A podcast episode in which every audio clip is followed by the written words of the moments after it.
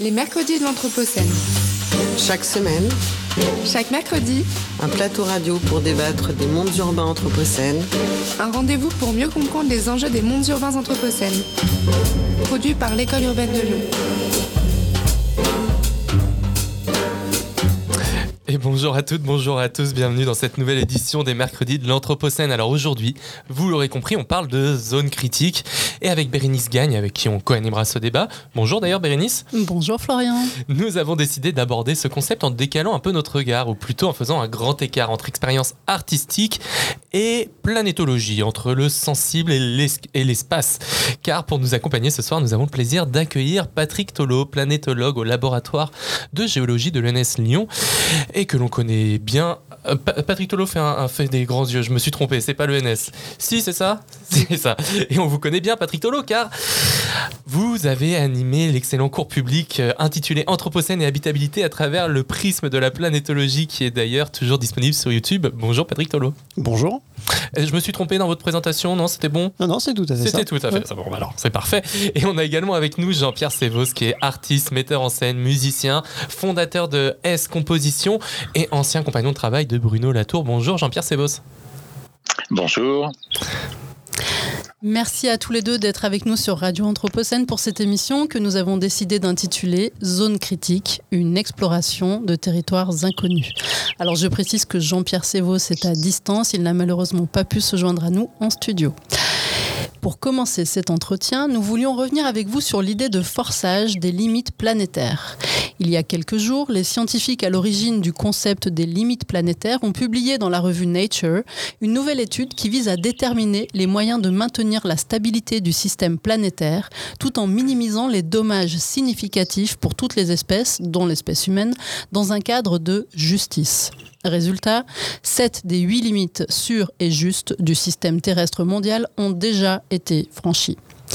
L'Anthropocène s'apparente à une ère des conséquences, dans laquelle les activités humaines, ou d'une partie privilégiée des humains, menacent directement les conditions d'habitabilité de la zone critique. Car dans zone critique, il y a critique, comme semble l'être le moment actuel. On pense évidemment aux feux de forêt qui ravagent le Canada, dont on vient de parler, à la sécheresse massive qui touche le sud de l'Europe, aux canicules en Asie ou encore à la fonte de la banquise qui s'accélère avec l'adieu à la glace d'été en Arctique d'ici 2030. Est-ce que notre situation, celle de l'humanité, est critique? Patrick Tolo peut-être. Alors euh, ça, euh, c'est euh, c'est la question à, un million d'euros. hein. La situation est critique. Tout dépend d'ailleurs ce qu'on met derrière ce mot critique. Moi, je suis, je dois avouer que je suis assez terre à terre là-dessus. Une approche, euh, on va dire quantitative, chiffrée, euh, froide, euh, bien qu'on soit en plein réchauffement climatique. Et L'humanité, c'est pas pour moi un objet d'étude, bien sûr, puisque pour moi l'objet d'étude c'est la Terre et la, la Terre est pas forcément non plus un objet d'étude parce qu'elle est habitée, mais euh, simplement parce que c'est une planète, donc il y a des processus géologiques qui nous dépassent, qui ont des échelles de temps extrêmement longues, qui, ont des, qui jouent sur des échelles d'espace extrêmement longues. La disparition, par exemple, de la, de la glace de mer en Arctique en été, c'est quelque chose, euh, bah, autant qu'on est, je pense que personne ne l'a jamais vu, euh, personnellement. Donc c'est des choses qui à la fois paraissent très lointaines, spatialement, qui sont lointaines dans le temps aussi. La perspective qui nous là, on est à quelques années, ça commence à faire quand même très court, hein. Euh, mais c'est souvent de la décennie hein, quand on parle de, de, de dérive climatique. Euh, donc moi, ce qui me perturbe surtout, c'est le télescopage actuel entre les échelles de temps euh, de nos sciences planétaires, qui sont très longues, et l'échelle humaine. Euh, D'habitude, ces choses-là sont séparées. Je passe beaucoup de temps à essayer d'expliquer à mes étudiants en, quoi c'est faire ces sauts d'échelle, c'est essentiel pour arriver à, comprendre ce qui, se passe sur, Terre, dans les processus géologiques. Et là, en fait, on est une telle force d'action, l'humanité, j'entends. Donc évidemment, hein, pas toute l'humanité, mais l'humanité qui, a beaucoup d'impact, l'humanité qui, développe des activités industrielles à grande échelle. On a une force d'action qui dépasse celle des forces géologiques. Euh, c'est au moins du même ordre de grandeur sur un certain nombre d'aspects, et euh, avec une vitesse euh, que la géologie n'arrive pas à faire, et une vitesse qui nous impacte directement dans le temps d'une génération. Donc en cela, c'est- clairement critique. Parce que c'est nouveau. C'est nouveau pour l'humanité. C'est pas forcément nouveau pour la planète. Il y a déjà eu des choses euh, dans l'histoire extrêmement longue de la géologie euh, qui ont pu aller très vite et qui ont fait beaucoup de mal d'ailleurs euh, aux espèces vivantes, entre autres. mais pour nous, c'est vraiment critique, oui. Et, de votre côté, Jean-Pierre Sévos, peut-être avec votre regard plutôt artistique, comment est-ce que vous vivez, comment est-ce que vous percevez cette situation qui est donc critique potentiellement pour l'humanité?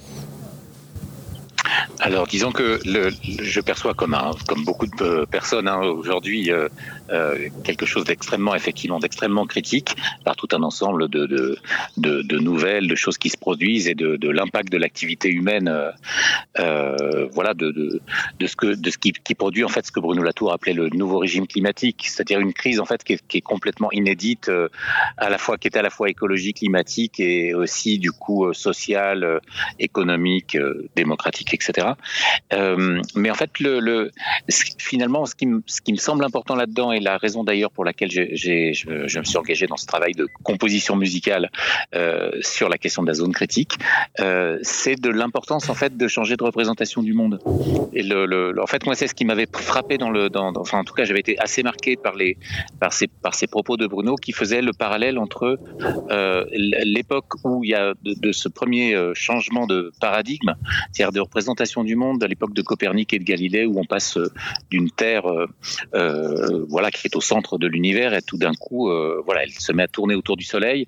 Il y a un vrai changement de donc de, de, de représentation et aujourd'hui le fait que, que en fait on, il, il, serait nécessaire que nous prenions beaucoup que nous soyons on va dire nombreux à prendre très vite conscience qu'en fait notre monde n'est pas ce grand globe dans un univers infini.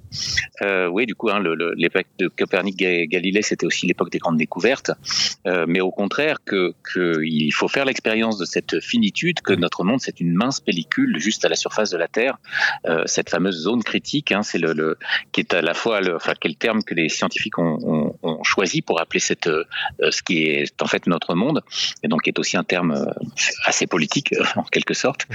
mais donc de prendre conscience que c'est là que nous habitons et que et que ce serait important dans voilà, de le réaliser pour en fait être capable de, aussi de pouvoir s'émerveiller de, de, tout un ensemble de fonctionnements, de, de cycles enchâssés, emboîtés, etc.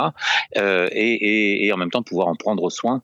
Mais pour ça, il faut aussi réaliser vraiment cette, ce, ce, ce, faire ce shift entre euh, voilà un grand globe, bon bah où là effectivement il peut y avoir une activité humaine, c'est pas grave, il va résister, et puis cette fine pellicule fragile, interconnectée, etc. Euh, qui est notre euh, voilà dans lesquelles nous sommes complètement interdépendants. Et, alors, est-ce que vous pouvez nous, nous vous avez déjà commencé un petit peu à définir ce concept qui est la zone critique, mais est-ce que vous pouvez nous en faire une petite généalogie peut-être avant que Bruno Latour s'en empare complètement? Alors, moi, je peux pas vous faire le, la, la, euh, la, pardon, la généalogie du, du, du, terme zone critique. Je sais qu'il est inventé au niveau, pardon, au, que des scientifiques euh, au début des années 2000, donc euh, euh, naît ce concept, hein, et qu'il y a une décision en fait de d'appeler ainsi, euh, euh, voilà, cette fine pellicule à la surface de la Terre. Mais je suis pas le mieux placé hein, pour la pour faire cette généalogie.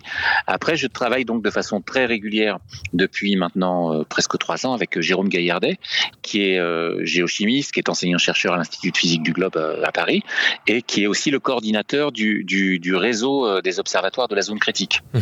Et euh, voilà, de, de, avec lequel, du coup, donc, les, ce sont aussi beaucoup les échanges avec lui hein, qui ont nourri du coup le, le travail artistique autour de la zone critique et la composition musicale.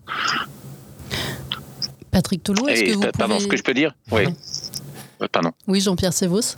Non, pardon, non, mais brièvement, mais par contre, ce que je pense qui, ce qui me paraît aussi important de dire, mais, mais Patrick Polo, vous allez sans doute euh, euh, l'évoquer aussi, c'est le fait que euh, ce qui est particulier dans, dans l'étude là de la zone critique, c'est le fait que cette étude se fait, euh, euh, oui, du coup, par, par des instruments de captation, de données, de tout un ensemble de choses, mais qu'en fait, c'est la zone critique est étudiée, est étudiée pardon, de façon interdisciplinaire et, non pas euh, vraiment euh, par des spécialités en silo, ce qui amène du coup à voilà, à, ce que ces travaux, en fait, euh, de, ce que je comprends, voilà, soient vraiment très féconds.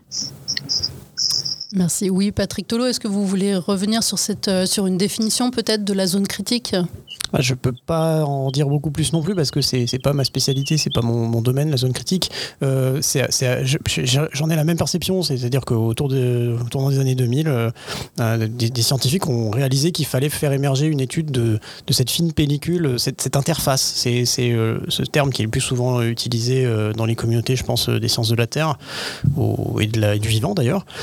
Cette interface entre la Terre solide sur laquelle on marche et la Terre fluide, qui avec les eaux qui coulent dessus et à l'intérieur dans, les nappes souterraines euh, et l'atmosphère au-dessus. Et, euh, et le vivant, c'est cette fine pellicule vivante qui constitue le sol, qui le rend euh, capable de, bah, produire euh, ce qu'on va, va manger dessus ensuite. Et on a réalisé en fait qu'on travaillait soit dans les enveloppes fluides au-dessus, soit dans les enveloppes solides en dessous, et qu'on n'étudiait plus cette interface. Parce qu'évidemment, comme c'est une interface qui euh, met en contact, en jeu des, des choses qui sont très diverses, c'est extrêmement complexe. Donc euh, l'aborder, bah, au, premier abord, on n'y comprend rien. On voit que c'est compliqué, donc ça effraie un petit peu. Euh, et donc les réponses viennent pas automatiquement. Et euh, il faut développer avant tout, euh, les scientifiques, ils aiment bien discuter à partir de données, il faut développer des, instruments de mesure. Et l'équipe de Jérôme Gaillardet, et en fait tout le groupe, disons nationalement en France, où tous les gens qui tournent autour du concept de zone critique sont passés les deux dernières décennies à développer des instruments de mesure de choses qui habituellement n'étaient pas vraiment mesurées. Yeah. Et du coup, à, défaut d'être un, spécialiste, on reviendra peut-être un peu plus tard sur la façon dont votre travail peut nourrir la compréhension de ce qu'est la zone critique. Mais je voudrais déjà qu'on reprenne un petit peu l'exemple que, l'on a actuellement de la banquise et du réchauffement des océans. Les climatologues expliquent que la situation est si radicale cette année que l'on entre dans un territoire qui est inconnu. On ne sait pas où est-ce que ça va nous mener. Nous ne, connaissons pas non plus ce vers quoi cette situation nous, nous amène. Et donc, comment est-ce que Jean-Pierre Sévos, une approche par le sensible, nous permet peut-être davantage d'appréhender ce que l'on appelle ce nouveau régime climatique. Alors là, le, alors là, là, il y a pour moi deux volets en fait dans votre question. Dites-nous. Euh, le, le, le fait que, euh, oui, du coup, mon, trava- mon travail aujourd'hui, mon activité principale, c'est de faire des projets qui sont à la fois des projets artistiques, scientifiques et politiques, et en fait qui visent, oui, du coup, à, à à travailler euh, avec les habitants d'un territoire euh, de, de, dans différentes circonstances, à faire des projets et aussi à faire essaimer des démarches, dont euh, la démarche Où atterrir, hein, que du, du livre de, de, de, Bruno Latour et, et ce projet pilote que nous avons mené avec lui pendant un, un an et demi. Donc là, on, disons qu'on développe tout un ensemble de projets qui essayent de travailler la question du changement climatique pour faire bref, oui, de différentes manières avec des habitants et de d'à la fois de, de, créer des éléments de, de, perception, de compréhension, de métabolisation, on va dire aurait dit Bruno Latour, et, et de retrouver aussi individuellement et collectivement de la capacité d'agir autour de ça. Donc ça c'est un, ouais, du coup c'est un aspect du travail. Et puis le second, le second aspect, ce, ce, celui que là nous, nous, par lequel nous rentrons aujourd'hui, c'est la question de la zone critique et donc de, de la, de comment se rendre sensible en fait à ce à cette fine pellicule, à ce qui est notre monde, hein, euh, avec la particularité que non seulement c'est là où on habite avec le reste du vivant et pas au-dessus ou en dessous où il n'y a pas de vivant ou extrêmement peu, et le fait qu'on on soit coproducteur avec d'autres de nos propres conditions d'habitabilité. Oui, du coup avec des bactéries, avec tout un ensemble de, de de vivants. Euh, et donc là, le, le, le, pour moi, il le, y a un travail musical, en fait, qui est, qui est venu du fait que, oui, d'échanges avec euh, Jérôme Gaillardet, du fait que le, il est, c'est quelqu'un de très mélomane. Et il utilisait beaucoup de, de, de, métaphores, par exemple la question de l'altération, euh, justement, dont il, il, la rapprochait de la question de l'altération en musique. Oui, du coup, l'altération d'une roche. Et puis quand on met un dièse ou un, ou un bémol à, une note de musique, elle est altérée. Donc des choses comme ça, en fait, mon, mon, m'ont amené euh, à en fait à l'idée que peut-être un cycle, vous voyez, différentes compositions musicales pourraient rendre compte, euh, peut-être rendre sensible, rendre perceptible, en fait, des modes de composition de la zone critique. Euh, voilà, je m'arrête là, hein, j'étais un peu long, pardon. Non, le, non, il n'y bah, a pas de souci, au contraire. Au contraire, on est là pour échanger, pour discuter de votre côté, Patrick Tolo. Comment est-ce que des approches plus sensibles, donc moins portés sur les chiffres, comme vous nous le disiez au début, peuvent potentiellement nourrir vos approches et nourrir les approches académiques et universitaires Alors, je dois vous avouer que c'est une question que je me pose assez rarement. Euh, Et nous, on vous la pose. pourtant. Mais elle est extrêmement intéressante en effet parce que, en fait, ce qui nous arrive, euh, il y, a, il y a un grand écart entre ce qui se passe et ce qu'on ressent nous. Euh, ça vient entre autres de ces histoires d'échelle de temps.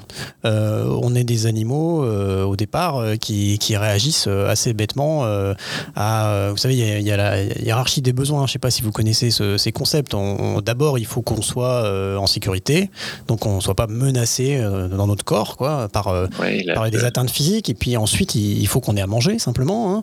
Donc euh, on, on, euh, on- on s'en rend pas compte, on essaye de, de s'auto-persuader de façon plus ou moins consciente ou inconsciente que qu'on s'est détaché de ces contraintes-là, mais a- avant tout euh, c'est des, des, des choses immédiates qui, qui impactent notre ressenti.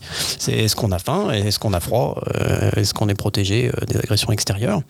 C'est seulement une fois qu'on a fait ça qu'on peut un petit peu se, se- se poser et regarder euh, des choses à, plus grande échelle de temps. Qu'est-ce qui va m'arriver la semaine prochaine? Donc j'ai un agenda pour tenir mes rendez-vous. Qu'est-ce qui va m'arriver le mois prochain? Euh, L'anniversaire du petit. Euh, Qu'est-ce qui va m'arriver l'année prochaine? Peut-être un changement dans mon métier ou ailleurs. Et puis, et puis en fait, on arrive à des échelles de temps qu'on considère assez rarement en fait. Et les, les- les- dérives actuelles climatiques et les dérives sur l'habitabilité de, la zone critique, oui ou non, euh, sont, des choses qu'on n'arrive pas à saisir. Ça, ça se voit pas, ça, ça se renifle pas, ça se touche pas. Et euh, il faut trouver des façons de rendre ça accessible à nos sens. Ça, je, suis assez persuadé qu'il faut passer par là à un moment donné pour que euh, les, gens qui n'ont pas une analyse euh, chiffrée, rationnelle, qui prend des années à être construite pour être bien comprise, puissent rentrer un petit peu sur ces problématiques et euh, les prendre, euh, les prendre euh, pour le, alors décider d'en faire quelque chose. hein. Jean-Pierre Sebos, vous voulez Oui, rebondir? je, oui, je, oui, je rebondirais bien euh, là-dessus, Patrick. Euh, euh, euh, donc ça, c'était alors bon, je vais parler souvent de Bruno Latour, mais c'est vrai que le, le, le, le- ces dix dernières années, qu'on a énormément euh, travaillé avec lui. Euh, euh, voilà, et- et donc on était voilà, on va dire très très proche de, de, de, de, tout l'ensemble de choses euh, travaillées par lui. Euh, donc pour lui, la question des arts en fait était vraiment extrêmement importante pour arriver à se, justement à se rendre sensible, c'est-à-dire comment euh, comment comment se fait-il que euh, oui il y a cette cette sorte de crise de, de la sensibilité dont parle Baptiste Morisot dans oui dans son introduction à manière d'être vivant euh, et et là, peut-être que les arts, justement, en se, déplaçant, se décalant, peuvent arriver à nous rendre sensibles autrement. En fait, j'avais envie de, rebondir sur euh, un exemple notamment, euh, c'est le, fait que moi j'ai- pu avoir des discussions avec euh, mon frère. Oui, du coup, on aime beaucoup discuter ensemble, on s'apprécie beaucoup et on peut avoir des discussions tard dans la nuit. Et que en fait, jusqu'à 2015, on, pendant beaucoup d'années, j'essayais de le rendre sensible, ou de le convaincre à des questions, on va dire, d'écologie pour faire court. Et puis, un jour, il est venu à un spectacle, à une création euh, qu'on avait faite avec des habitants, dans laquelle d'ailleurs il y avait Bruno Latour, il y avait Gilles Clément aussi. Ça s'appelait Le Monde et nous, euh, en amont de la COP 21 en 2015. Et il s'est produit un, quelque chose à un moment, je, euh, je, ne sais pas exactement quoi, qui a vraiment produit un, oui, ce, shift et qui a fait que la, nature de nos discussions a complètement changé et que euh, lui-même, mon frère Eric, euh, me, me m'a avoué après avoir, euh, oui, du coup, avoir ressenti ça et avoir complètement perçu les choses autrement et après ça fait une bascule qui a, beaucoup changé nos, nos, discussions et voilà très fructueuses aujourd'hui.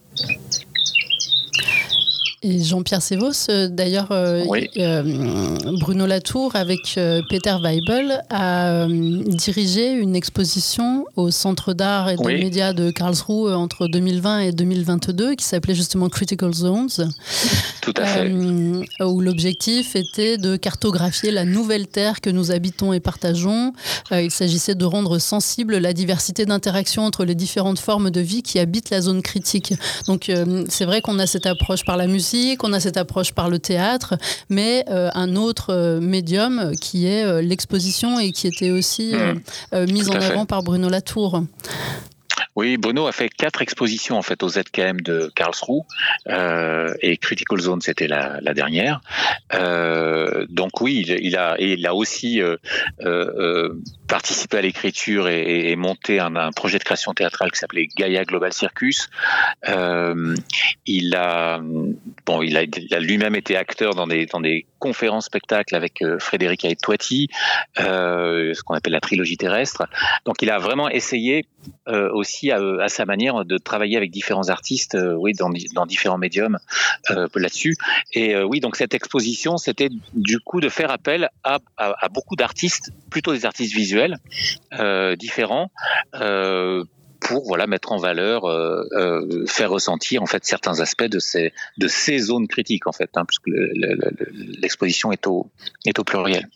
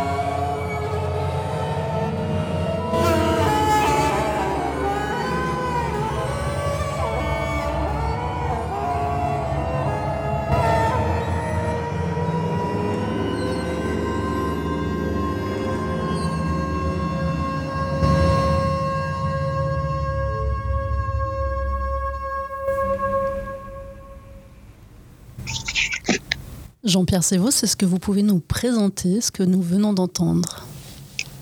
Oui, alors attendez juste une petite seconde. Est-ce que c'est bon, Jean-Pierre Sévaux? Oui, pardon, excusez-moi, en fait, je, je, je, suis à distance et j'essayais de recharger un peu ma batterie de téléphone sur mon ordinateur. Euh, le, le, j'entends, pour ma part, je, je n'arrivais pas à entendre très bien, mais il m'a semblé reconnaître euh, une pièce qui s'appelle Biosphère. C'est bien ça Tout à fait, c'était ah. Biosphère. D'accord. Euh, oui, alors Biosphère, en fait, c'est le, c'est, cette pièce. Euh, elle est euh, une sorte de enfin, elle évoque euh, cette euh, question de, de, de, de, la confrontation, oui, du coup, de, de entre l'énergie, euh, euh, l'énergie du soleil euh, qui génère ensuite la photosynthèse, etc., qui active le cycle de l'eau, et l'énergie de l'intérieur de la Terre, l'énergie géologique, la tectonique des plaques, etc., qui crée les montagnes et le, relief, et, euh, de la, confrontation de ces deux énergies, de, Hélios et Hadès. C'est Jérôme Gaillardet qui utilise cette métaphore de Hélios et Hadès, euh, et lui-même dit que euh, voilà, cette confrontation de ces deux sources d'immense énergie naît une zone limite, une interface instable et en permanente transformation, une zone de résidence dans le mouvement de la matière. Et c'est ce que j'ai essayé de traduire, évidemment à ma manière, euh, euh, dans cette dans cette pièce, c'est-à-dire de, de euh, oui, du coup, on, on a une, sorte de, de, de, couche grave assez active, assez profonde, et puis et puis une énergie plus à la fois intense et en même temps, oui, qui se traduit dans les aigus de la viole de gambe. Et puis à l'intérieur des deux, quelque chose d'extrêmement mouvant, d'extrêmement d'actif. Intense, instable, avec notamment différentes matières musicales, l'orgue, etc. Et puis un, solo de, de, de Dulcian Alto, un instrument ancien, qui où la consigne de jeu du coup pour le pour le pour le musicien était de d'essayer d'avoir quelque chose d'assez imprévisible, d'assez organique dans le dans le jeu instrumental. Ok, merci. Alors nous allons continuer notre exploration des territoires inconnus. Euh, nous allons partir cette fois dans l'espace. L'Anthropocène se présente comme une menace pour les conditions d'habitabilité de la planète. Cette notion d'habitabilité est de plus en plus fréquemment mobilisée pour alerter sur l'impact de nos modes de vie consuméristes. Dans la recherche d'exoplanètes, on parle également de zones d'habitabilité. Patrick Tolo, est-ce que vous pouvez nous dire quelle est la différence entre cette zone d'habitabilité et la zone critique?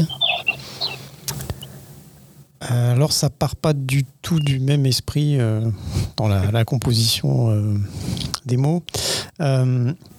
La zone d'habitabilité est un concept qui est né chez les, astrophysiciens, pour qui, dire, les, données sur les, sur les planètes, jusqu'à il y a quand même assez peu de temps, se limitaient à on n'est même pas sur, euh, sur des points lumineux dans le ciel. Hein. On est en deçà. Euh, c'est-à-dire qu'ils déduisent la présence de, planètes autour d'autres étoiles, de variations de la lumière de l'étoile en question. Euh, typiquement, c'est ça. On a difficilement, avec des, incertitudes importantes, hum, d'ordre de, la valeur finalement, hein, la masse et la taille d'une planète.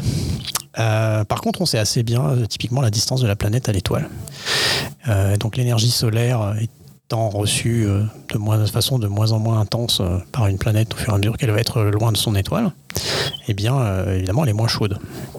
Et donc, les astrophysiciens ont décidé d'appeler zone habitable la zone calculée pour une planète de propriété à définir. typiquement, on peut prendre un truc comme la Terre, on peut prendre une boule noire, on peut, faire des tas d'approximations. ça change assez peu le résultat. Ce serait une distance à une étoile où une planète donnée verra à sa surface euh, peut-être on pourrait appeler du coup à sa zone critique, une température moyenne euh, comprise entre 0 et 100 degrés, la température à laquelle l'eau est liquide euh, à la pression atmosphérique sur Terre. C'est arbitraire, mais ça permet de comparer les choses. Et du point de vue de l'astrophysique, ça place très très bien les ordres de grandeur. Donc ça permet de savoir si un petit point qui tourne autour d'une autre étoile a des chances d'être habitable au sens anthropique, j'ai envie de dire. Et justement, vous parlez de sens anthropique. Quand on cherche la vie ailleurs, quelle forme de vie on cherche? Alors quand on cherche la vie ailleurs, alors c'est pas sur les exoplanètes, parce que là euh, c'est totalement euh, spéculatif. Euh, si on veut espérer avoir un petit peu d'informations, on est confiné à notre système solaire. Donc déjà on va pas chercher très très loin. c'est comme si on était confiné à la banlieue de notre ville au lieu de pouvoir explorer le monde. Quelques kilomètres près. Voilà, je, suis gentil. Hein. donc la vie ailleurs, il faut avoir une petite idée des conditions. Typiquement c'est de pression et de température quand même. L'eau liquide et l'alpha et l'oméga hein, du vivant. tout le vivant se passe en, solution liquide finalement. Euh, nous sommes tous constitués de 70% d'eau environ. Euh, dès qu'on en manque un petit peu, ça se fait sentir euh, assez sévèrement. donc l'idée, c'est de trouver de l'eau liquide. Alors on peut être à une certaine distance d'une étoile avec la température qui va bien, ou on peut être beaucoup plus loin. A priori, c'est de la glace. Par contre, euh, l'énergie euh, interne, tellurique, euh, donc ça ferait écho au, premier son plus grave, les lignes de basse de, de, l'œuvre qu'on a entendue, cette énergie-là peut suffire, bien qu'elle soit en ordre de grandeur. C'est de l'ordre d'un millier de fois moindre que l'énergie solaire quand on regarde sur la Terre. Mhm. Ce qui vient de l'intérieur de la Terre est beaucoup, beaucoup plus faible que ce qui arrive du Soleil. Mais ça peut être suffisant, coincé sous une banquise de glace, pour réchauffer chauffer une petite tranche d'eau dans laquelle euh, on pourrait trouver des organismes extrêmement simples, des bactéries, des choses euh, invisibles à l'œil nu. Hein. pour être clair, euh, il faut un microscope pour les voir. Alors, vous dites que nous sommes confinés au système planétaire qui est notre système solaire. ça, c'est pour la science. Mais dans l'imaginaire, là, l'espace est illimité. Et euh, j'ai le souvenir, euh, quand j'étais petite, d'un épisode peut-être de la quatrième dimension où on voyait un explorateur qui arrivait sur une euh, nouvelle planète, qui faisait sa petite exploration, puis qui rentrait à son vaisseau en disant Bon, j'ai rien trouvé, il n'y a rien. Et la deuxième partie de l'épisode, c'était les habitants et habitantes de cette planète qui parlaient. Et là, il racontait tout autre chose. Il racontait un géant qui était venu, qui avait détruit en fait tout leur habitat, qui avait bousculé les gens. Et hum, en fait, ces habitants et habitantes, c'était des courants d'air. Et euh, je me souviens que ça m'avait beaucoup marqué parce que ça permet vraiment de décaler le regard. Et effectivement, quand, quand, on dit qu'on cherche la vie, euh, j'ai l'impression que hum, on a une perception, une représentation qui est totalement biaisée en fait de ce qu'est la vie, qui est très anthropocentrée finalement. Euh, et que la science-fiction, euh, l'imaginaire permet d'appréhender une, autre forme de vie. Peut-être euh, Jean-Pierre Sévaux, est-ce que euh, cette approche par l'imaginaire participe également de ce que vous proposez Alors, pas vraiment de ce que je propose moi-même ou avec les, les, personnes avec qui je travaille sur ces questions. Euh, mais mais, mais j'ai envie de dire qu'en fait tous les moyens sont nécessaires et utiles et que l'imaginaire est quand même à une grande puissance euh, et que donc si on peut avoir enfin oui là c'est tout le volet des ce qu'on appelle les nouveaux récits euh, de, de, de, quel récit nouveau a-t-on besoin de quel imaginaire a-t-on besoin pour arriver justement à en fait à transformer suffisamment nos manières de penser et d'agir pour euh, pour que pour commencer à, à, à, inverser la, la, la trajectoire à, ouais, du coup à prendre soin euh, de cette zone critique.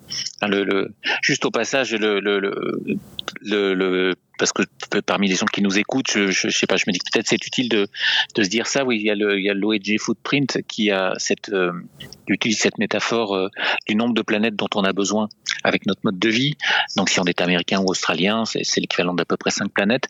Et, euh, et si on est français, c'est quand même voilà, notre mode de vie consomme à peu près trois planètes et demie. Bien sûr, c'est une moyenne, mais je trouve intéressant cette métaphore parce que passer de trois et demi à une, en fait, on comprend que ça, là, c'est un changement euh, vraiment profond de, de, de, de, représentation du monde, de manière de penser, d'agir, etc. Euh, voilà, ça va pas se faire avec des petits gestes. Et, euh, et donc là, la, question de la puissance de l'imaginaire, oui, c'est vraiment important.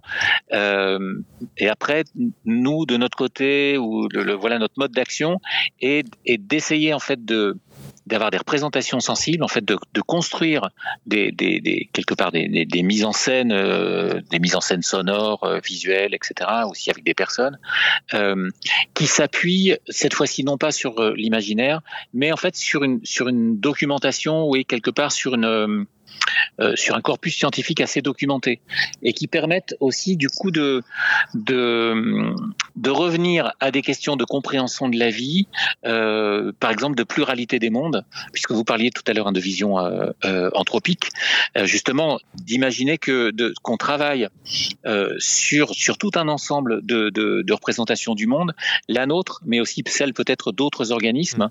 ouais, du coup, Emmanuel Ecochia, dans La vie des plantes, nous fait ressentir de, façon assez incroyable dans, l'écriture, euh, voilà tout un ensemble de choses sur la vie de ces, de ces, de ces, de ces autres êtres vivants, par exemple. Euh, voilà, donc là, notre travail va plutôt être euh, comment est-ce qu'on peut travailler sur cette pluralité des mondes, comment, en fait, on peut se rendre sensible pour arriver aussi à s'émerveiller, à prendre soin, euh, oui, et à mieux comprendre, à, à, avoir plus envie, je dirais, de, de comprendre cette complexité du vivant incroyable. Patrick Tolo, sans, sans, et pardon, pardon. Allez-y. Patrick non, Tolo, vous vouliez, non, juste, oui, pardon. Bon, allez-y. Euh, oh, oui, pardon, excusez-moi. Tout, tout, ce qui a été évoqué euh, a allumé plusieurs, euh, plusieurs loupiotes en, dans ma tête.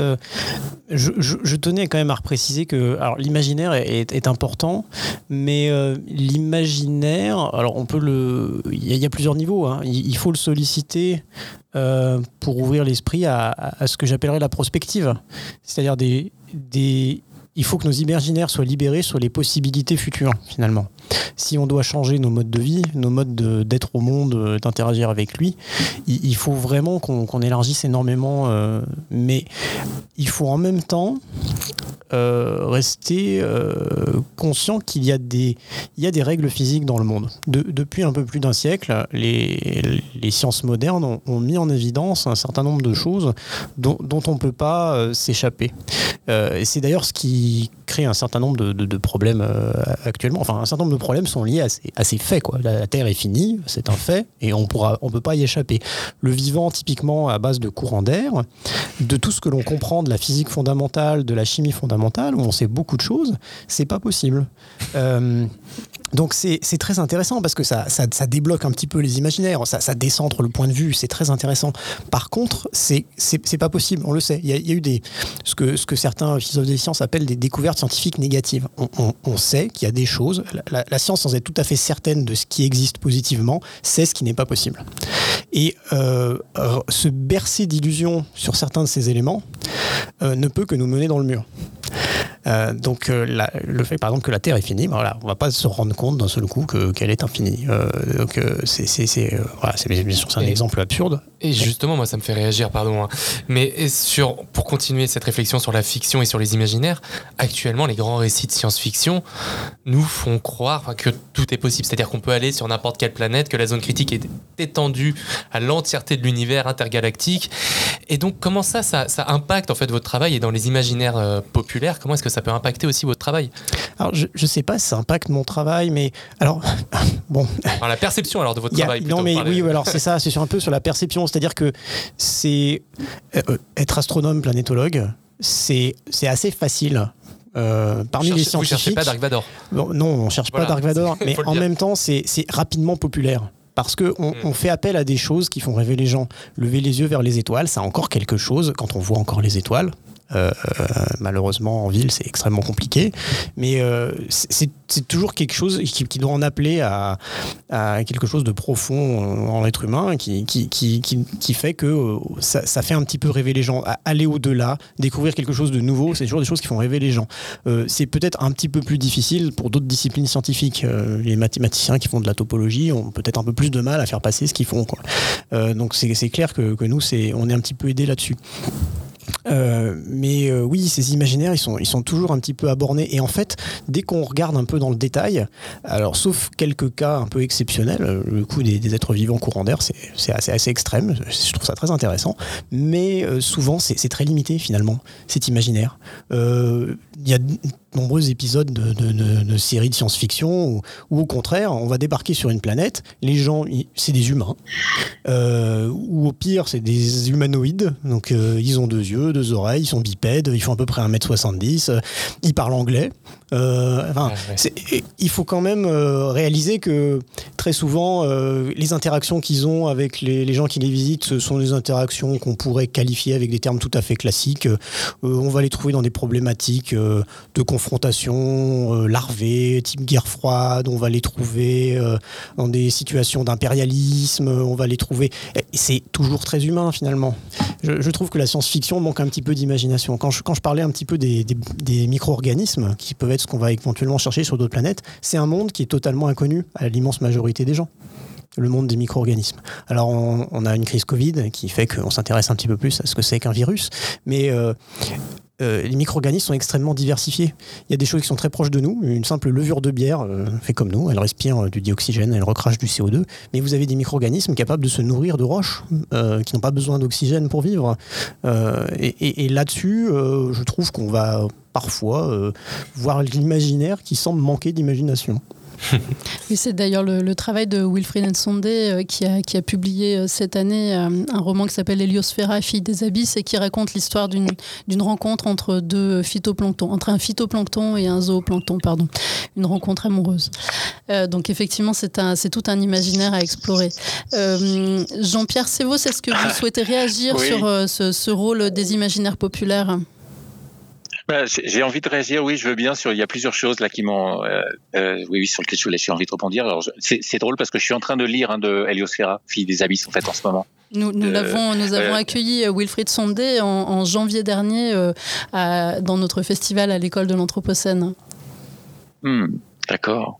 Et en fait, moi, ça fait partie des auteurs euh, que j'aurais envie de contacter, qu'on aurait envie de contacter pour une, sorte d'opéra sur la pluralité des mondes, oui, un petit peu dans l'esprit de ce que je disais juste avant, avec des gens comme Emmanuel Lecotia aussi, etc. Enfin, oui, du de coup, d'arriver à, à, pouvoir, euh, voilà, regarder le monde d'un autre point de vue. Et, et j'avais, euh, oui, donc deux, deux, deux réactions. Alors la première, ça, ça, me faisait drôle, Patrick, quand vous parlez là des micro-organismes. En fait, dans ce cycle musical zone critique, il y a une pièce qui est euh, euh, qui, qui, justement essaye de, de, de, rendre un petit peu compte de tout un ensemble de micro-sons, euh, oui, de, et de et de, de, de tout un fonctionnement un peu complexe, euh, euh, du coup fait par les musiciens, mais pas euh, que j'espère que l'on ne perçoit pas comme étant fait par des musiciens, euh, pour arriver à nous faire percevoir cette question des micro-organismes et de leurs euh, actions. Euh, et voilà, je, je, un tout petit peu à ça. Et, et le et l'autre chose quand même, c'est de revenir sur le sur le fait que il, pour moi, c'est problématique euh, aujourd'hui d'être tout le temps sur l'imaginaire de la conquête spatiale. En plus, la conquête avec toujours l'histoire de la domination, etc. Mais euh, j'étais assez énervé il y a pas longtemps, irrité, voilà, c'est plutôt le mot, euh, du fait que mon fils, euh, qui, est, qui, est, en grande section de maternelle, l'année dernière, euh, voilà, est revenu avec, euh, ça y est, une nouvelle idole, Thomas Pesquet. Alors, ça n'a rien contre Thomas Pesquet, euh, mais, mais sur le fait que, alors là, formidable, super activé, la conquête spatiale, aller sur Mars, voilà. Et je me disais, mais est-ce que ça serait possible, en fait, de, de qu'à l'école, on puisse je sais, avoir un autre imaginaire de l'émerveillement Voilà, celui-ci marche très très bien avec les humains, c'est vrai, mais est-ce qu'on peut arriver à en développer un autre sur tout ce qui, ouais, tout, ce qui est incroyable dans le sol, tout ce qui est incroyable dans l'activité euh, multiple et complexe des vivants, etc. Mais, mais de changer, oui, parce qu'en plus on n'ira pas tous sur Mars avec Elon Musk. Euh, donc ça serait quand même pas mal de s'intéresser aussi euh, euh, un peu plus à, en fait à ici oui. Puis l'endroit où je suis en plus là c'est drôle d'où de, de, je vous parle est, assez intéressant pour pour parler de ça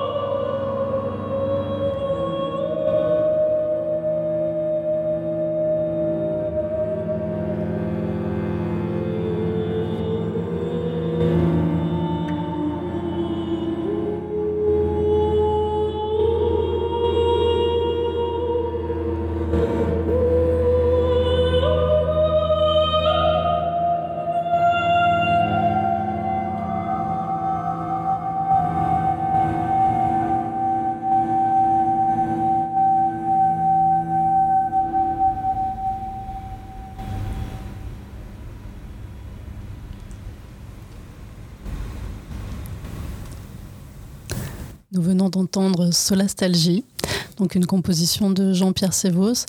Jean-Pierre, est-ce que vous souhaitez réagir à nous présenter ce morceau? Euh, Je peux, bien sûr.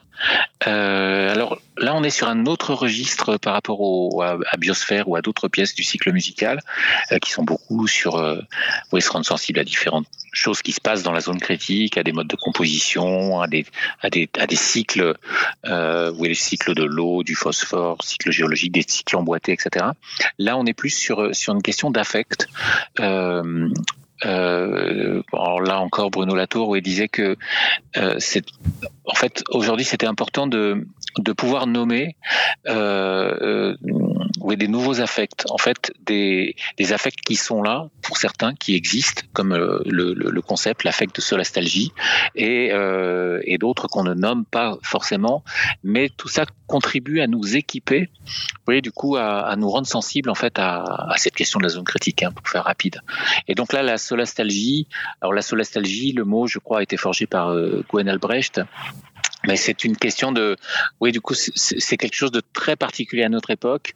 Euh, c'est comme une sorte de, de, mélange d'inquiétude, d'anxiété, de nostalgie, de, de quelque chose que l'on perd, d'un sol que l'on perd, sol nostalgie, oui, avec ce jeu de mots avec nostalgie, et, euh, et, et, voilà, et qu'on ne va pas retrouver. Donc, ça peut être un sol qui est détruit, des changements environnementaux, euh, et, et quelque chose qui nous touche profondément et qui est pas très facile à, à exprimer.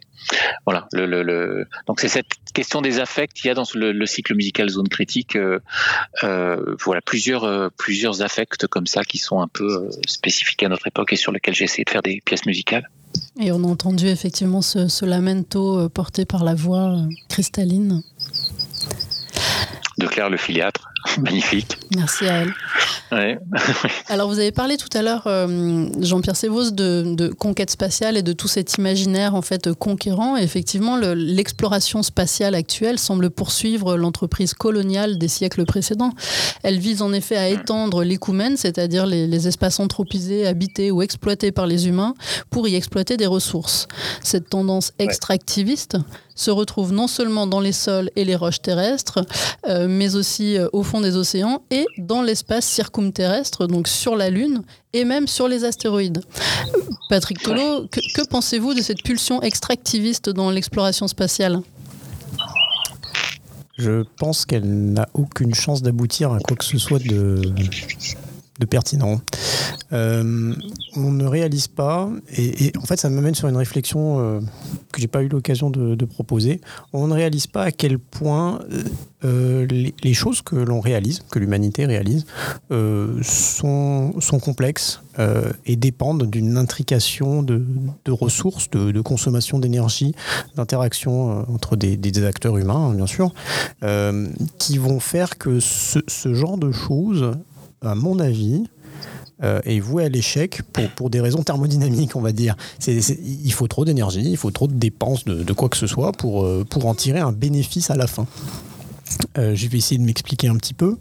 Euh, bon, ça, ça, part d'une idée que j'ai que tout, tous autant qu'on est, on n'a pas, ne serait-ce même que la capacité de raconter l'histoire d'une botte de carottes qu'on a achetée au supermarché quand on vit en ville.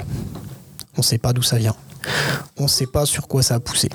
On ne sait pas les intrants qui ont été nécessaires. On ne sait pas l'activité euh, des agriculteurs pour travailler le sol, pour apporter les intrants. On ne sait pas la quantité d'eau qui a été nécessaire. On ne sait pas comment ça a été récolté, comment ça a été transporté, conditionné. On ne sait pas tout ce qu'il y a derrière, la logistique qui nous l'a amené en ville. On ne sait pas à quel point voilà, ce simple geste que de prendre une carotte dans le frigo et la croquer, euh, qui nous permet de survivre, tout simplement, euh, est conditionné par des contraintes matérielles et énergétiques qui ont façonné notre monde actuel, notre monde moderne. Et je prends l'exemple d'une carotte, mais ça pourrait être n'importe quoi. Les bâtiments dans lesquels on vit, les ordinateurs sur lesquels on travaille, les voitures qu'on utilise pour se déplacer, les vêtements dont on s'habille, tout, tout, tout, absolument tout. On n'a pas la moindre idée, euh, la plupart des gens, sur l'origine des choses et les dépenses énergétiques et en ressources associées. C'est cette déconnexion totale que nos ancêtres, il y a, seulement un siècle, n'avaient pas encore. Euh, euh, mes grands-parents me racontent avoir fait enfant les moissons avec le reste du village. Il y avait une seule batteuse qui passait. On savait très bien d'où venait le blé qu'on mangeait. Euh, je dis pas que c'est un monde dans lequel il faut nécessairement retourner, mais on a été complètement déraciné et on se rend pas compte. On est parti dans une folie prédatrice et productrice. Le terme de folie, bien sûr, je, hein, je l'assume, je me le réserve. C'est un jugement, il hein, n'y a pas de souci. Euh, et aller projeter ça dans l'espace, ça, me semble euh, accélérer vers le mur. Euh, et je pense qu'on ne pourra pas, parce que aller dans l'espace, c'est extrêmement compliqué. Ça demande une quantité d'énergie phénoménale, ne serait-ce que d'y aller. Et ramener des choses sur Terre, ça devrait demander le même type de développement supplémentaire que l'on ne fait pas actuellement, qu'on n'a pas fait. Euh, donc je souhaite tout, le bonheur du monde à Elon Musk, hein, mais on n'ira pas sur Mars autrement qu'au maximum Euh, j'ai peut-être une prospective un peu fermée au maximum ce que l'on fait dans une base comme Concordia en Antarctique. Mmh. C'est-à-dire qu'il y aura un groupe de gens qui iront faire des hivernages sur Mars. Ça peut être intéressant parce qu'on a des choses à étudier sur cette planète. Donc pour des scientifiques qui s'intéressent à la géologie martienne, à l'éventuelle biosphère martienne, si tant est qu'il en existe une, ce serait très intéressant d'avoir un pied à terre pour euh, mener des recherches euh, étendues. Mais déplacer l'humanité ailleurs que sur Terre, c'est tout bonnement impossible. Et du coup, est-ce qu'on peut, on peut penser cette, cette volonté d'expansion extraterrestre donc comme un moyen justement de, de, justifier un modèle économique qui est donc complètement injustifiable et le même modèle économique qui est en passe de détruire nos conditions d'habitabilité, euh, la Terre même et notre zone critique actuelle? Je pense que vous avez assez bien résumé la chose. C'est comme ça que moi je vois la chose. Euh, c'est un avis euh, politique, hein, mhm. mais euh, comment dire, il, de mon côté, il est renseigné, on va dire, scientifiquement. Euh, dès qu'on s'intéresse un petit peu aux contraintes sur les ressources minières, ne serait-ce que ça, des, choses comme ce que l'on appelle la transition. Euh, alors les transitions, on met tous les qualificatifs qu'on veut derrière, mais typiquement les, les transitions qui visent à continuer à consommer plus, à être plus prédateur de, de ce qu'il y a sur la zone critique, en dessous même, éventuellement au-dessus, au-delà dans l'espace, je ne vois pas vraiment euh, à quoi ça peut aboutir. Euh, là, c'est intéressant. Il va être vraiment nécessaire de se retourner sur nous-mêmes parce qu'il il faut qu'on soit au clair avec euh, les, les, les, conditions d'existence du, du, monde dans lequel on vit, nous on va dire occidentaux développés, mmh. et qu'on apprenne finalement à, accepter autre chose, à être heureux de façon différente. moi, je, vois les choses comme ça. Euh, mais là, vous ne parlez pas aux planétologues, hein, vous parlez aux citoyens. On est là pour faire un mélange des genres, en quelque sorte. Jean-Pierre Sévaux, est-ce que vous vouliez réagir? Non, mais je, suis très très en phase là avec euh, ce que ce que vient de dire Patrick euh, euh, sur les deux, aussi bien sur la botte de carottes. le, voilà, je trouve c'est tout à fait pertinent. Le, on cite nous souvent l'exemple Geneviève Pruvot dans son livre Quotidien politique. Elle parle de, elle dit que certains groupes humains savent comment et par qui est fabriqué leur lit voyez, par exemple, tandis que pour d'autres, cette histoire est un point aveugle, un détail sans importance dont la généalogie s'expose brièvement sur une étiquette de quelques centimètres carrés. Voilà, c'est ça l'histoire, c'est-à-dire que le, la modernité, en fait, a, a invisibilisé nos, nos, oui, nos conditions de subsistance. En fait, il y a tout un ensemble de choses dont, on se sert au quotidien, dont on ne sait pas comment c'est fait, par qui, dans quel pays, comment. Euh, voilà, donc là, il y a, ça c'est vraiment un premier sujet qui me semble important. Et puis, euh, et puis le second, oui, sur sur la, le, enfin le second, un, des autres là sur la question de ce, oui, ce, ce cette, cette histoire de domination, de conquête, d'extractivisme forcené, etc. Et là, vraiment, je me dis, mais là, là, c'est tout le sens de notre, enfin, en tout cas, nous, notre projet est composition de, avec d'autres partenaires là d'université des terrestres. Euh, pardon, le, le, terme est un peu euh, est, est, un peu ambitieux comme ça, mais mais l'idée c'est vraiment et comment est-ce qu'on pourrait, comment depuis l'école, est-ce qu'on pourrait développer euh, d'autres compétences, des compétences de euh, d'écoute, d'attention, d'écoute mutuelle, de, de, coopération, etc., euh, qui, qui arrivent à voilà, nous éduquer suffisamment pour, pour prendre soin euh, et sortir en même temps de ces logiques oui, de, de, de, domination, etc. Aujourd'hui, il y a un travail important qui est fait euh, euh, sur, sur le, oui, du coup, la prise de conscience de différentes formes de domination. C'est voilà, super important, mais il y a encore un travail très profond, très subtil à faire et qui pourrait aussi commencer dès l'école. Qu'est-ce qu'on pourra apprendre? Oui, du coup, à la maternelle, c'est assez chouette. Et puis ensuite après, euh, quand même, le, oui, les questions de, de, notes du meilleur, de la, compétition, etc. Est-ce qu'on pourrait euh, développer tout un ensemble de choses, oui, de, qu'on pourrait appeler des compétences d'habitabilité, qui est quand même quelque chose d'assez indispensable pour pouvoir maintenir la vie sur Terre, enfin la nôtre en tout cas. Effectivement, avec votre compagnie euh, S Composition, euh, vous, vous proposez de développer euh, des nouvelles compétences d'habitabilité. Est-ce que vous pouvez développer un petit peu ce que vous entendez par ces compétences d'habitabilité? Oui, euh, euh, en tout cas, je vais essayer de le faire de façon assez synthétique, mais on pourrait dire qu'il y a différents types de compétences. Donc, il peut y avoir des compétences sensibles, des compétences d'attention, de, de développer des attentions à toutes sortes de choses du milieu dans lequel nous sommes, dans, lequel on vit, et y compris documenté scientifiquement, hein, etc. Euh, et de, des compétences d'expression et d'écoute aussi réciproques entre personnes, entre humains, et avec euh, et avec aussi des vivants euh, non humains.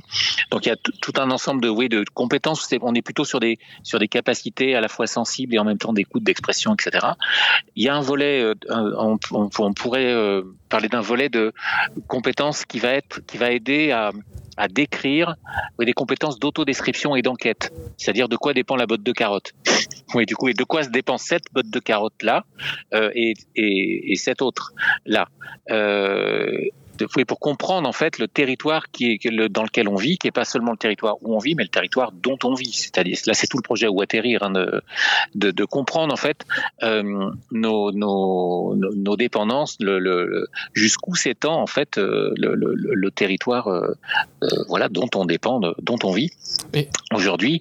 Et puis, pardon. Non, non, mais allez-y, allez-y, pardon. Oui. Non, il y a un troisième volet rapidement qui est, euh, mais là je suis, je fais, je fais, un très synthétique. Hein, il y aurait plein d'autres choses. Euh, euh, oui, du coup, être capable de cartographier des controverses, euh, supporter euh, euh, des, des, questions de, de, de, de, de doute, etc. Mais il y a la dernière chose peut-être sur laquelle j'ai envie d'insister, c'est ces capacités à composer un monde commun. Oui, c'est-à-dire comment est-ce qu'on peut apprendre à composer ensemble? Alors finalement, je dis ça, je, je, suis musicien, je suis compositeur, ça me parle d'une certaine manière, mais pas dans le modèle du compositeur, euh, ouais, du coup tout seul, qui, qui écrit son œuvre, euh, qu'il a fait et qu'il a fait jouer par d'autres, mais de comment est-ce qu'on arrive à, s'accorder et à composer un monde commun, quoi, l'ensemble. Ça, c'est un gros chantier, euh, mais il me paraît utile. Et du coup, donc nous sommes avec Patrick Tolo qui est planétologue, et pourtant le, le, le mot d'ordre latorien est d'atterrir. Patrick Tolo, justement, vous pointiez le fait qu'on soit déraciné, en tout cas que les, les humains occidentaux soient déracinés. Alors Jean-Pierre Sebos, moi je voulais vous poser un petit peu la question. Alors pourquoi atterrir et où atterrir? Bah, oui, alors Bruno disait, oui, atterrir, c'est être local, c'est être capable de s'adresser à ceux dont on dépend. Donc atterrir, oui, du coup, c'est avoir un sol, c'est retrouver un sol. Donc c'est effectivement ne plus être déraciné, ne plus mmh. être hors sol. Euh, c'est avoir un vrai sol sous ses pieds, mais du coup savoir c'est quoi ce sol. Donc c'est pas seulement donc c'est à la fois comprendre que c'est la zone critique, oui, c'est le sol de la zone critique, euh, la, mince pellicule là vraiment juste à la surface sur laquelle on pose les pieds, euh, entre autres, euh, et, comment tout fonctionne à l'intérieur, mais c'est aussi oui de, de, quoi on dépend. Donc c'est ce, ce voilà où atterrir, c'est prendre conscience de ce territoire. En choisissant, alors si je fais très très bref, en choisissant quelque chose auquel on est très très attaché, alors on appelle ça un concernement dans Waterir, et, et que l'on peut sentir menacé, et par l'enquête en fait qu'on va mener, c'est-à-dire de quoi ça dépend, euh, qui soutient ça, quelles sont les entités qui soutiennent, euh, quelles sont celles qui menacent, etc. En fait, on va progressivement faire apparaître tout un ensemble d'acteurs qui étaient complètement invisibles auparavant, et euh, tout en rentrant dans quelque chose de plus complexe, en fait, on va pouvoir euh, au contraire ne pas être écrasé ou être moins écrasé et impuissant qu'avant, mais pouvoir retrouver peut-être de nouveaux alliés, assembler de nouveaux collectifs, euh, retrouver des capacités d'agir et du coup que ces collectifs soient capables d'élaborer des doléances. Là, c'est vraiment le projet où atterrir, complètement adressé à quelqu'un de précis dont on, dont on dépend et qu'on a pu euh, identifier. Voilà, j'essaie de faire ça en, rapide. Alors cet atterrissage forcé prend parfois des formes étranges. La science-fiction mobilise souvent la terraformation, cette façon de rendre habitable mhm. pour les humains un espace extraterrestre. Et certains entrepreneurs spatiaux parlent ainsi de terraformation de Mars. Euh, avec la géo-ingénierie, cet ensemble de techniques de modification du climat et de l'environnement pour maintenir ou réparer les conditions d'habitabilité de la Terre, est-ce qu'on n'est pas dans une entreprise tautologique de terraformation de notre propre planète, Patrick Tolo alors, alors c'est pas de la terraformation, puisqu'on était sur la Terre déjà. On pourrait éventuellement imaginer de la vénusoformation. Vénus est une planète, euh, l'atmosphère fait 90 fois celle de la Terre et c'est entièrement du CO2. Il fait 500 degrés à la surface. Voilà, donc euh, on, se lance sur cette trajectoire. Euh, pour ce qui est de terraformer les autres planètes, quand on voit, finalement, on a un petit impact. C'est pas gigantesque. On parle de plus 1, plus 2 degrés pour l'instant à l'échelle globale. Sur, euh, en, degrés Kelvin, c'est 288 pour l'instant. Hein, donc 289 ou le 288, c'est pas monstrueux. C'est la totalité des activités humaines depuis la révolution industrielle qui a généré le CO2 qui est à l'origine de ce degré supplémentaire. Donc, ça vous donne l'ordre de grandeur de ce qu'il faut faire si vous voulez monter d'un degré ou arrêter de monter d'un degré, il faut y mettre la totalité de nos activités pendant un siècle. Je ne vois pas comment on peut échapper à ça. Pour, moi, ça ne peut être qu'un marqueur d'une contrainte physique importante. Donc si on a cet impact-là, pour l'annuler, euh, il faut tout simplement euh, mettre la même énergie à annuler notre impact. Donc c'est pas pas possible. Il faut, faut clairement euh, changer nos, nos, façons de faire. Et on dit parfois en science que la les révolutions scientifiques n'ont pas lieu quand une nouvelle découverte sort, pas parce que Copernic sort son système qu'il est accepté, c'est quand la génération de ceux qui utilisaient l'ancien disparaît est remplacé par les nouveaux. C'est malheureux, mais c'est comme ça que ça se passe. Et euh, ce, que, ce que dit Jean-Pierre sur les, compétences à développer me semble extrêmement intéressant. il n'est pas impossible que c'est que quand des compétences auront été de, vie en commun, de, de souci de l'intérêt général, de défense des communs, euh, auront été euh, vraiment acquises par, par les nouvelles générations, qu'on peut avoir un, petit espoir que, que l'humanité retrouve un, un chemin durable. Eh bien, merci beaucoup. Patrick Tolo, merci beaucoup Jean-Pierre Sévos pour cette, euh, cet entretien. C'est mercredi de l'Anthropocène consacré à la zone critique. On voulait aussi également vraiment remercier Jean-Pierre Sévos pour ce fond sonore de petits oiseaux en train de chanter pendant tout l'entretien. C'était magnifique. Ça nous a apaisés en même temps. c'est extrêmement agréable, c'est vrai. la photo. Exactement. Merci beaucoup à tous les deux. Merci. merci beaucoup à vous. Très bientôt sur, sur Radio Anthropocène. Merci beaucoup Bérénice. Merci Florian, merci Patrick, merci Jean-Pierre. On remercie euh, Thomas Balestrieri à, la technique. On remercie toute l'équipe de Cité Anthropocène, l'école urbaine Université de Lyon. On remercie également la, ville de Lyon pour son soutien. On peut retrouver toutes les émissions du jour sur le site radio-anthropocène.fr et sur toutes les plateformes de podcast. À très bientôt et bonne soirée sur Radio Anthropocène. Les mercredis de l'Anthropocène. Chaque semaine, chaque mercredi, un plateau radio pour débattre des mondes urbains anthropocènes. Un rendez-vous pour mieux comprendre les enjeux des mondes urbains anthropocènes. Produit par l'école urbaine de Lyon.